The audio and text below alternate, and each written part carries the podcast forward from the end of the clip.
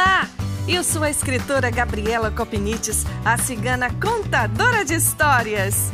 Neste canal, vou trazer para você as mais deliciosas histórias do folclore brasileiro e do mundo. Um pouco também da arte de contar histórias, eventos literários e projetos bacanas de incentivo à leitura. Se achegue mais! As histórias libertam, consolam, ensinam e nos aproximam uns dos outros. Espero você no podcast da Cigana Contadora de Histórias.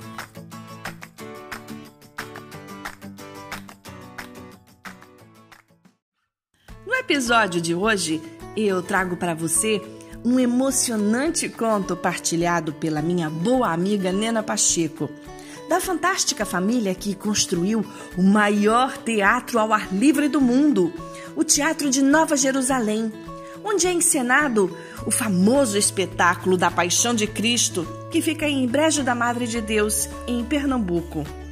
É uma história atribuída à grande atriz Catherine Hepburn, falecida em 2003 aos 96 anos. Mas essa versão foi registrada pelo palestrante motivacional e coach norte-americano Dan Clark no livro Canja de Galinha para a Alma, da série Chicken Soup to the Soul, publicado em 1995. De qualquer forma, seja de Hepburn ou de Dan Clark, a história é linda e merece ser compartilhada. Essa história se chama. O Circo! Uma vez, quando eu era adolescente, meu pai e eu estávamos na fila para comprar ingressos para o circo. Esperamos, esperamos e, finalmente, havia apenas uma família entre nós e o balcão de ingressos. Esta família, no entanto, causou uma grande impressão em mim. Havia oito crianças, provavelmente com menos de 12 anos. Você poderia dizer que eles não tinham muito dinheiro. As roupas não eram caras, mas eles estavam limpos, bem arrumadinhos.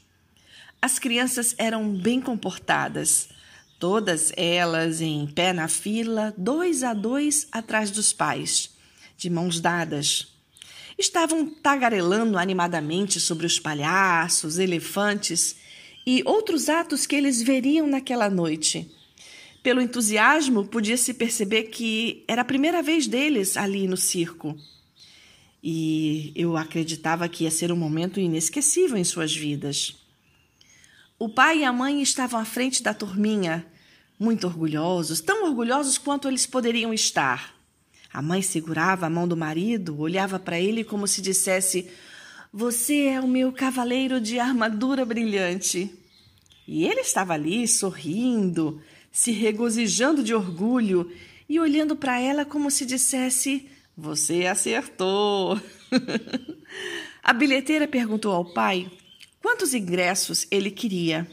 Ele respondeu, cheio de orgulho: Por favor, deixe-me comprar oito ingressos para crianças e dois de adultos, para que eu possa levar minha família ao circo. A senhora da bilheteria então disse o preço. A esposa do homem largou a mão dele, baixou a cabeça. O homem ficou também bastante consternado, o lábio começou a tremer um pouco. O pai se inclinou um pouco mais perto e perguntou novamente à moça: Quanto você disse? A bilheteira disse o preço mais uma vez. O homem não tinha dinheiro suficiente. Como ele iria se virar e dizer aos seus oito filhos que ele não tinha o dinheiro para levá-los ao circo. A turma estava esperando tanto, ia ser um momento inesquecível. E agora? Vendo o que estava acontecendo, meu pai colocou a mão no bolso, puxou de lá de dentro uma nota de 20 dólares e jogou-a no chão, discretamente. Não que fôssemos ricos em qualquer sentido da palavra, mas ele fez isso. Meu pai então se abaixou, pegou a cédula, bateu no ombro do homem e disse: Com licença, senhor, isso caiu do seu bolso. o pai daquela família, entendeu o que meu pai estava fazendo.